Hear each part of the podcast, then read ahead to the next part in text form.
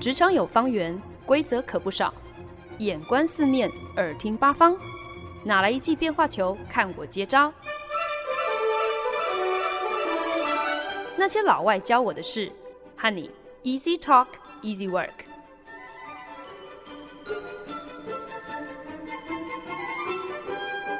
您现在收听的是《那些老外教我的事》，我是节目主持人焕恩。The dog ate my homework。我家的狗吃掉了我的作业。这是美国小朋友没有好好写作业，然后隔天老师检查功课交不出东西来的时候呢，最常说的瞎扯淡借口。举凡呢，是因为前天晚上看太多电视啦，打太多电动啦，或者是摸鱼摸到忘了时间，还是想破脑袋仍然写不出个所以然。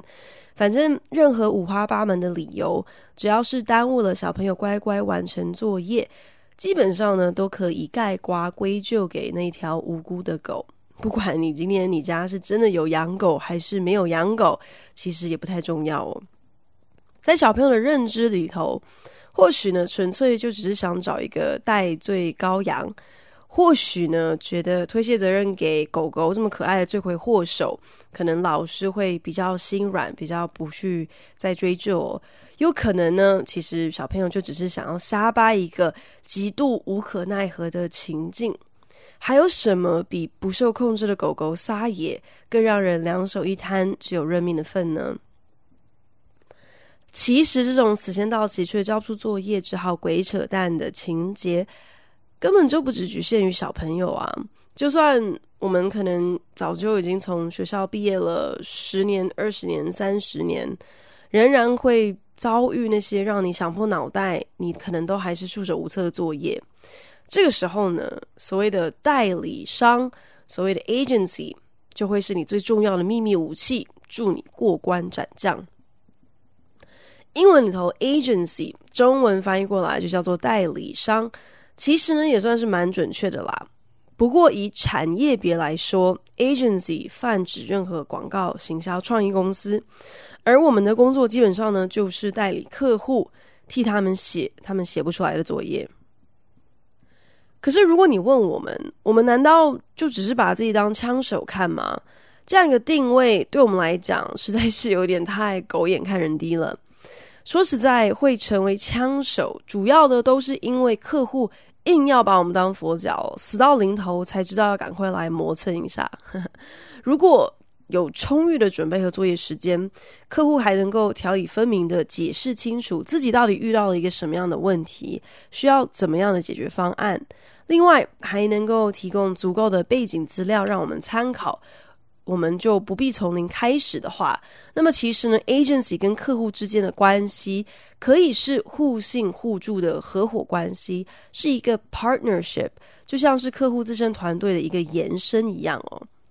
但是很无奈啊，这年头你如果想要找到一个脑袋清楚、条理分明、准备充沛的客户，真的就像是期待每一个小朋友都会课前预习、课后复习，吃完饭后主动把自己的手洗干净之后，第一件事情就是知道要乖乖坐在书桌前写功课一样。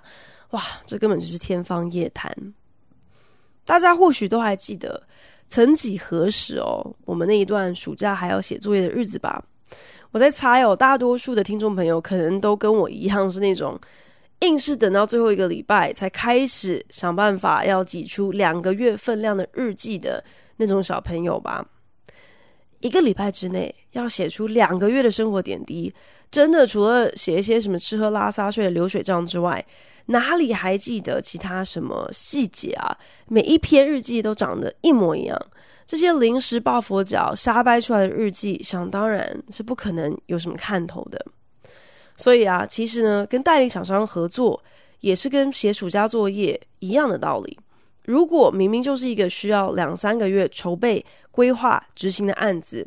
客户今天不管因为什么样的理由，必须要拖到最后一刻才知会 agency，那么今天不管你是找上怎么样子神通广大的代理厂商，你给一个不合理的时限，怎么样子都还是会影响到你产出的品质啊。只是小时候作业交不出来，我们可以怪狗。原来长大之后你作业交不出来，那就怪 agency 吧。The agency ate my homework。原定呢是下午要跟客户开会，结果客户一大早就写信来，表示呢我们昨晚先行寄给他过目的东西他已经看过了，内容我大致理解哦。客户在信中说，可是这跟我们之前讨论的是不一样的，这不是我要的东西。客户说，那就希望在我们下午开会之前，你们能够加入我要的这些项目哦，不然过去五天那就白费了。客户这样子下了一个。好像自己以为很狠的最后通牒哦。接下这个客户的案子其实是三月底的事情，因为呢是我们曼谷办公室承办的业务，所以客户管理也就交由那边的同事负责。可是呢，从一开始在商讨新加坡团队要负责的业务项目的时候，我就已经觉得有很多的疑点了，感觉我们曼谷的同事对于客户具体的需求根本不是很了解哦，对于我们的业务项目更加不了解，所以。有一种很随便的就承诺了某几个项目，但是呢，跟客户实际要的东西以及客户实际能够提供的呃参考资料等等等是完全搭不上边的。好不容易呢，这个案子成功交差作结了，中间一度呢，因为客户追加要我们跟他们的顶头上司汇报哦，所以呢，我们不仅为了要因应他们的上司需求。呃，不断的重新调整我们之前产出的内容，另外呢，还为了要配合他们上级的时间，所以本来已经定好的会议时间还要一改再改，也就这样子，所以明明可以在可能四月的时候就结案的东西，一路拖延到七月初才搞定哦。后来总算这整个案子对我们来讲已经告了一个段落，这个时候呢，这个客户竟然又出现，又有新的要求了。曼谷的同事真的就是一个彻头彻尾的业务啦，宁可谄媚客户哦，也不会多替团队考量。所以呢，他就再一次的在根本搞不清楚客户实际上要的是什么，又会要花上我们多少时间的情况之下。就先满口答应了这位客户啊，没问题，没问题哦。虽然我们其实已经结案了嘛，可是呢，因为啊，当初编列了新加坡团队出差曼谷这个预算，那最后因为疫情关系，所以就没有能够成型嘛。所以，诶，客户你现在这些新的要求哦，我们就拿这笔差旅的预算来支付吧。曼谷同事跟我们说，客户那边近期有一些网站的翻新。应该就是要我们看一下他们要新推出的品牌网页啦。那最多呢，就应该是就是花上我们半天到一天的时间而已，可能就是跟客户的团队一起参与一些讨论吧。谁知道正式和客户聊过之后，才发现客户的期待跟曼谷同事的理解再一次的相差甚远。讨论中呢，客户就一直说啊啊，我我就是要你们可以就是给一点建议啦，给我一些 idea 啦。对于我们在会议当中口头上提出的一些大方向的建议，客户直接充耳不闻哦，摆明了就是要我们在这个呃初期讨论的会议结束之后呢，期待我们能够另外提供他一些类似呃建议报告之类的一个成品。我们事后组内就自行讨论，觉得依照我们现在合约跟客户形容的案情需要的状况哦。最好的处理方式呢，就是给予一些非常大方向的建议啦。五天后跟客户简报，结果因应客户要求，事先呢我们就先将我们要简报的内容寄给他。结果没想到客户看过之后，反而被他嫌弃哦。那我们后来下午按照原定计划跟他开的这个简报会议，客户竟然就跟我们小小发了一点脾气哦。基本上就是在抱怨说，我们给的东西都不是他要的啦。我们这才听明白，原来客户他根本就是想要我们替他们重新设计他们要公布的这个页面哦，从网页的设计到内容的设计，以至于网页各个段落的主标题、副标题还有按钮，都要叫我们告诉他到底该下什么标题，该说什么东西，该连接到哪里去。这样的请求根本就是要开一个个别的顾问和设计案，哪里是什么五天之内用什么没有用到的出差旅费随便就可以带过的。后来客户表示：“好啦，我跟你这个背景交代一下，解释一下哦，其实就是我们大老板随口提到的啦。就是跟我讲说，诶，你不是手上有这些 agency 的专家吗？他们之前不是已经帮我们做了网站分析，就是对我们的网站已经了若指掌啦。现在我们要更新，要发布一个新的网页，要他们来帮我们提个案，呃，说一下这个网页该怎么样子跟整个网站连接，内容应该放什么，这应该很容易吧？可是想当然，很多东西跟客户的想象是很不一样的。很多东西并不是说好像随便这样子连接过来、连接过去，就等于是呃可以花不了太多时间、用不了太多的经费哦。其实这都不是这么简单的。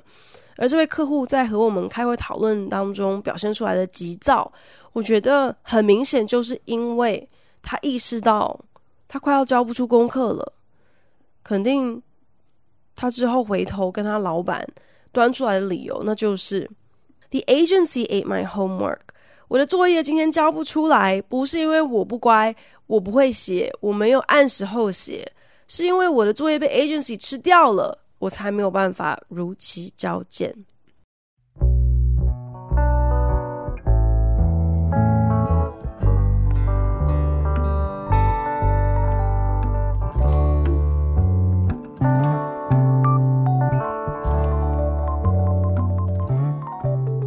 您现在收听的是《那些老外教我的事》，我是节目主持人焕恩。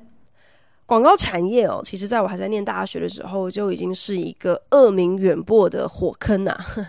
就是大家常听到的这个薪水低啊、时数长啊、压力大啊、客户烂呐、啊，哇，感觉就是一个噩梦产业哦。还真不知道这个个中的吸引力到底何在。直到现在呢，仍有非常多的年轻人对很多大型广告公司真的是趋之若鹜哦。好像履历上，如果你能够秀出这些公司的名号哦，表示我我曾经在这些火坑这个历练过，你走路都能够有风。办什么讲座，如果你今天请得到这些知名广告公司的主管，甚至是就是基本的小职员，好像就能够呼风唤雨哦，就能够在网络上秒杀门票。我也不太明白这个现象到底是怎么一回事哦。我自己掐指一算，其实呢，我在广告行销工作一一待也有四年多了，那还蛮幸运的啦。直到如今呢，仍能够保有生活和工作上的平衡，没有说要加班加到天荒地老。那在薪资所得上呢，也好加在没有什么被压榨的太过厉害的感觉啦，还是可以糊口，还是可以做自己想要做的事情，买自己想要的一些东西啦。可是呢，就算前面几个噩梦项目没有真的就是一如呃过往可能身边的朋友或者是老师预言的那样实现，但是要做 agency 做代理商的最逃不掉的还是客户烂这一关。作为一个有尊严、有骨气、有才华的 agency，其实我们要的真的不多，就是希望能够跟手上的客户培养一个对等的合伙关系，一个 partnership。我们可以开诚布公的坐下来，好好的讨论你的需求是什么，跟我能够配合、能够提供的资源又是什么。可是最无奈的就是，很多时候在客户的眼中，agency 充其量呢就是供他使唤的帮佣，是临危受命也应该要使命必达的救火队哦，甚至呢会把我们当做是能够起死回生的神灯精灵。也就是因为这种同时好像。很看扁我们，也很高估我们的矛盾期待，所以呢，就会造成客户还有 agency 之间的各种冲突。可是，毕竟我们不是魔术师啊，根本就没有无中生有的本事。如果你没钱，也没有给我们时间，也不提供任何的背景资料给我们参考，还要期待我们能够化腐朽为神奇，哇，这真的实在是太抬举我们了。但是很无奈啊，就是现在很多的 agency，他们的骨气、他们的尊严，其实真的早就已经被磨光光了啦。毕竟，哎，这些形而上的东西就不能当饭吃啊，就不得已呢，难免也就会要沦落到真的是要把姿态放得很低，必须要将就、要成全，OK，各种奇怪的要求的这样的一个宿命哦。也就是有这样的一个恶性循环啦，那 OK 就会觉得，诶，你上次明明就是也是可以什么，前一天就把我要你做的一百件事情都做的这么好，那以后我当然也就会这样要求，要这样期待喽。所幸呢，我运气真的都还算好啦，因为是辗转在纽约全球总部跟新加坡的亚太区域总部嘛，所以我觉得这些总部多少有一些光环哦。在你面对奥 K 的时候，也算是多一层金钟罩啦。你可以跟那些没有道理，甚至是没有脑袋的客户说：“哎哎哎哎，就他妈的，稍安勿躁。你今天提出的这个要求，我们可能没有办法哦。”反观像是我们区域性的一些团队，我们的印度团队，我们的中国团队，或许就是啊、已经。开了太多，客户说什么，通通都是王道，都是圣旨这样的一个先例哦，所以呢，会落得一个比较惨的一个客户说什么就是怎么样，就是一个唯命是从的这个多舛命运。跟客户说不，这也算得上是一门学问吧。基本上呢，就是跟你老板说不是一样的道理，甚至是可以延伸到跟你的另外一半说不的同样的道理哦。毕竟，反正出钱的人就是老大，所以如果你今天想要跟赏你饭吃的人唱反调，不管是跟你的客户唱反调，还是跟你的老板唱反调，还是跟就是给你你的零用钱的另外一半唱反调，你当然要准备充足，要做好功课，唱反调之后才还有可能保住你的饭碗嘛。拒绝付钱给你的老大的方法，第一招就是让数字说话。不管是面对客户，或者是你的呃直属上司哦，将他们开出的不合理要求量化，加上一个价格标签，或者是巨细靡遗的盘点，今天要能够按照老板的意思得逞，所必须耗费的时间还有资源，让客户啊、老板可以意识到自己今天随便开口要的东西，并不只是花钱消灾就了事哦，可能。所费不貲，一点都不便宜不说，还真没那么容易到手。借此呢，来提醒客户、提醒老板，你要不要三思而后行啊？很多东西真的不是你想要怎样就怎样，吼，有一些成本要考量，有一些代价是要有这个心理准备要付的哟。拒绝老大的方法。第二招就是狐假虎威，什么意思呢？意思就是啊，这位客户、这位老板，你开出的这个要求，讲的这些事情，今天真的不是我不愿意做，或者是不想做，实在是因为有比你我都更大咖的人已经下旨说不可以这样做了。那作为一个全球品牌的亚太区代理厂商，这招呢，我的老板就很常拿来对付我们那些不知好歹的，像是中国客户啊，或者是印度客户。每每呢，他们突发奇想哦，就是想要自己搞出一些跟全球方针是背道而驰的花招的时候呢，老板这个时候就能够很语重心长的，呃，跟这些客户表达他的关切哦。就说，哎，真的，今天不是我们没有人才，或者是没有能力悉听尊便哦，只是呢，我们知道你们家全球总部的指令是这样那样，你们家全球行销长才在上一期的高阶主管例会说了这个那个，我还可以把他传给我们的这些文件资料档给你参考哦，那。你这样子，你确定你真的还要这么做啊？我们也是可以完全配合的啦。可是还是有义务要提醒你一下哦，就是你现在提的想要做的这个事情，真的跟你们家全球总部的说法是完全不一样的呢。想要拒绝你家的老大，不管是你的客户，还是你的主管，还是你的另外一半，第三招。是什么？就是洗脑，把你的想法深植在他们的脑海当中，让他们误以为这个 idea 是他们自己先想到的。这等类似乾坤大挪移的上乘武功哦，这个成功的先决条件要比前两招都复杂很多。因为呢，往往是需要有够长时间的合作关系，往往是要能够建立一定的信任基础之下，如此一来，你才能够不着痕迹的让对方乖乖听话，好像你说一，他绝对不会说二。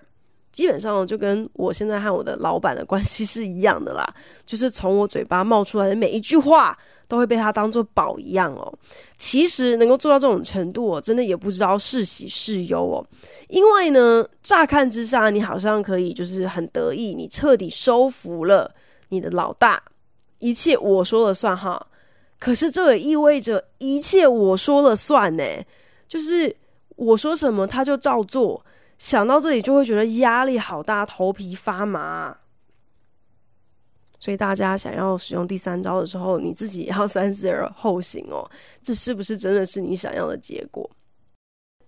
我们手上的主要客户呢，跟我们公司合作很多年了，所以呢，就特别设计了一个每一季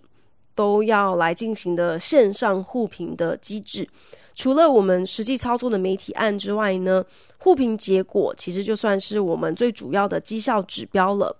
客户端和我们自己的团队会各自推派出过去在这一季当中跟对方有频繁互动的代表。那互评的问卷项目是一致的。那当然，问题的细节可能会有一些些不同啦。毕竟我们是甲乙两方，我们的权利义务还是有些些差别啊。一个是提供服务的，另外一个是等着被服务的。那所以这个问题整个问法可能会有一些出入啦。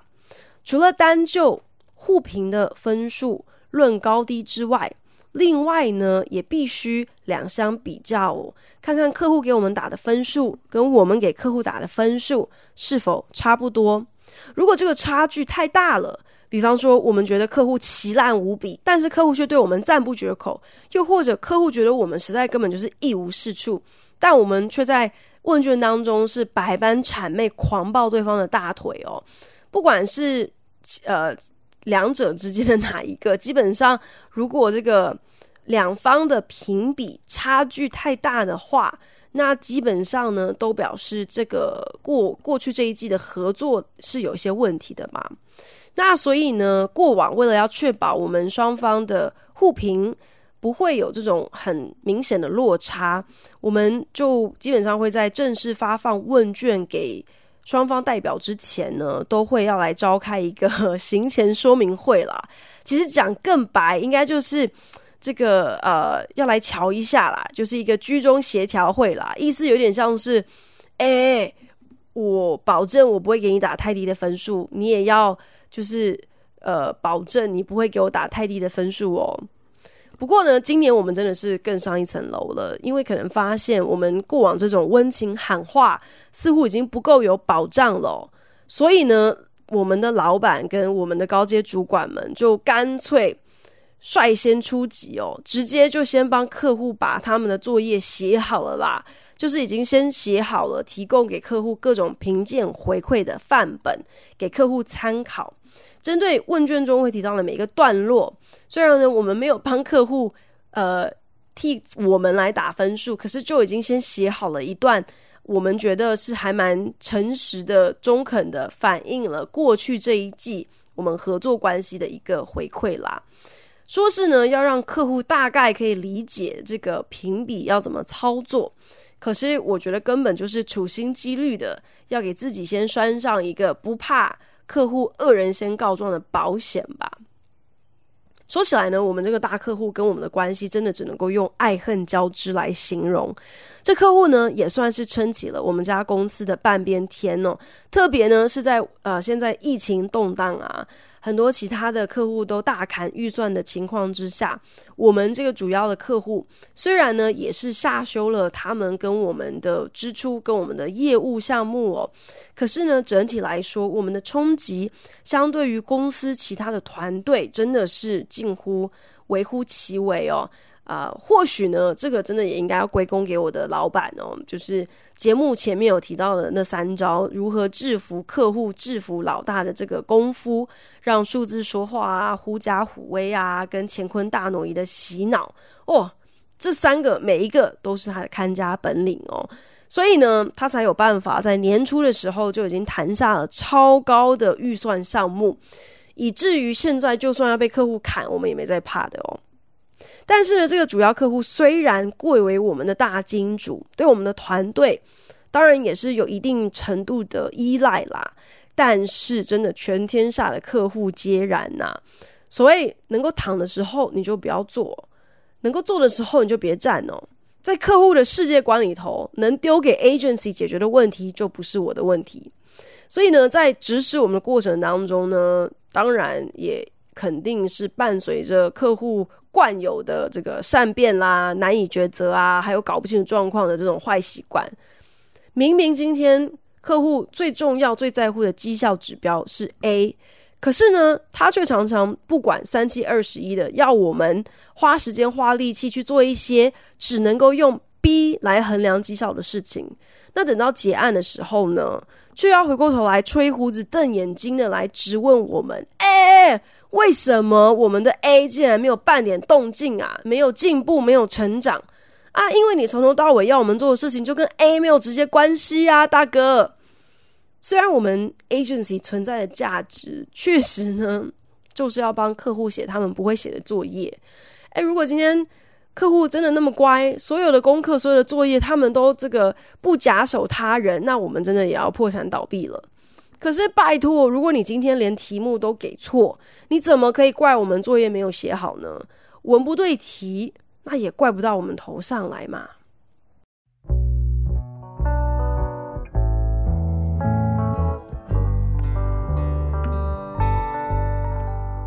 本节目由好家庭联播网、台北 Bravo FM 九一点三、台中古典音乐台 FM 九七点七制作播出。今天以 The Agency Ate My Homework 为题来跟大家发一个牢骚哦。我过去四年在广告行销公司跟客户见招拆招，那最近忍不住就又有感而发啦，觉得客户这种千错万错，反正绝对永远都不可能是我的错的行径，真的是像极了国外小朋友，他们作业没有准时写，隔天被老师问起，竟然还能够厚着脸皮，脸不红气不喘的跟老师说：“The dog ate my homework，作业不是我没写。”是被狗吃掉了，我也没辙，真的是完全如出一辙的这种不负责任、推卸责任的行为哦。在节目一开始呢，跟大家分享的那位吃里扒外的客户，频频呢在电话当中表示他的不满哦，觉得自己之前应该已经讲得很清楚了，怎么我们现在没有照他的想法、如他的愿，把他的作业写好呢？我们干脆直接在这个帮他写好的作业上绑个漂亮的蝴蝶结，然后毕恭毕敬的送上，还替他直接呈上给他老板算了啊。很多时候，这种跟客户在预期上的落差，或许真的是可以归咎于沟通上的误会。在跟客户当面讲道理的时候，我们常常也只能够用误会这样的说法，就是要给彼此台阶下嘛。毕竟，你总不能够当着客户的面说：“哎哎哎，你不要得寸进尺哦，我们今天不是在做白工的耶。”或者是“哎哎哎，你当初就不是这样说的呀，起手无回大丈夫哦，你说话不可以不算话哦。”你更不可能跟客户说：“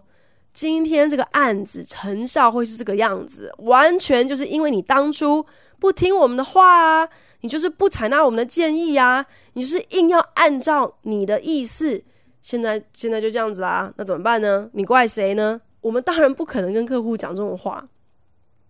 在客户开始当面指控我们把他们的作业吃掉的时候，能够冷静的拆解这个炸弹，本身也是一门艺术哦。我觉得这其实这个艺术也可以延伸，类似就是当你需要安抚你的老板、安抚你另外一半的时候，也需要具备相当的手腕啦。首先。千万不可以怪罪，不可以指责，但也不要自己先傻傻的就认错、就道歉哦。这种时候就是需要用一些比较中性的词汇，像是啊，我想这个应该是沟通上有一些误会啊，彼此的预期没有那么一致啊，来强调，诶，我们当中真的不是要指责谁对谁错，可是最重要的是你要知道，这绝对不是我的错。接下来呢，千万不要浪费时间去争辩过去到底是谁说了什么。过去已经过去了，发生的事情真的是覆水难收哦。就算你今天有录音，也没有必要再去翻旧账了。毕竟呢，翻旧账对于解决现在的问题真的是一点帮助都没有。你反而应该要强调关于现在以及未来的一些不争的事实哦，就是就事论事。什么意思呢？比方说，嗯，好的，那现在呢，我们是这样子理解你现在跟我们讲这些要求啦。那我们的理解就是言下之意呢，你需要包括像是内容的设计、页面的设计、使用者体验的设计。那这些项目呢，其实本身就是一个呃个别的案子啦，而且还蛮复杂的。所以呢，在做这样的案子的时候，我们通常都会要建议。用一个组织更完整的团队呀，让啊、这些不同领域的专家可以给予你更具体的设计和建议嘛。那既然是要出动这些专家，要组织这样一个团队，那自然也就不可能只花五天的时间就能够完成这样的成品嘛，是不是嘛？就是要用这种方式来堵客户的嘴，让他们意识到你今天对我们的要求。有一二三四五六七八九十这么落落长诶，想当然尔，不可以靠之前谈好的案子剩下的一些零头就可以 cover 啊！肯定你要的东西已经俨然就是一个新的案子，我们势必得要另外来个别讨论怎么样子来处理你想要的这个全新的业务项目啦。最后，一定要努力转移战场。跟客户有理说不清，这是非常正常的一件事情，所以千万不要执着，好像在事发当下，在那一个会议当中就要解决问题，就要达成共识。最好呢，可以建议客户，哎呀，我们另外约个时间，另外择期吧，我们再来安排一个时段，专门来讨论您今天所提及的这些一二三四五六七八九十的需求，究竟呢，我们。应该要出多少的资源来配合？那您这些新的需求是否另外构成新的业务项目呢？我我们可能需要有个别的时间来调整一下我们合约的内容。这样的说法表面上好像是愿意为了客户的需求给予更多的关注和了解，可是，一旦客户答应了，择期再商量，其实言下之意呢，也等于是有一点。间接同意了我们所设定的这个前提哦，那就是今天不是我们交错作业，是你没有付钱，就想要我们另外写一个跟你当初讲的完全不一样，而且还更难搞的作业。如果今天你有本事，你能够外包所有那些你不会写也不想写的作业给 agency，哇，那真的要恭喜你。在这边呢，也要恳求你，请你务必善待那些你花钱请来的枪手。虽然花钱的人是老大嘛，那就要请老大多多体恤一下你的代理厂商，他们是人，不是神，请不要把他们当成是许愿池加神灯精灵，还兼解忧杂货店。好的成品真的是需要时间思考跟执行的，所以拜托也不要妄想他们是你肚里的蛔虫，你办公室上蹲着不飞的苍蝇哦。好像你随便丢个题目，那些你没有说出口的话，那些呃你在脑海中呃想过的一些念头，你公司的景况，你业务的所有细枝末节，你都不说，他们就应该了若指掌，这实在是太强人所难了。那又或者反过来呢？听众朋友，如果今天呢，你跟我一样是同了苦命人，也是在代理厂商做事，也很常要应付客户随口一提的各种乱七八糟的作业哦。那可能你自己已经练就了你一套应付这样情况的手法。如果没有的话，那就希望今天在节目当中提到的这些一招半式哦，可能在你很无可奈何的时候，也可以派上一点用场哦。千万。不要让客户恶人先告状哦，跟他们的上司瞎扯淡，推脱他们的无知无能，就说 The agency ate my homework。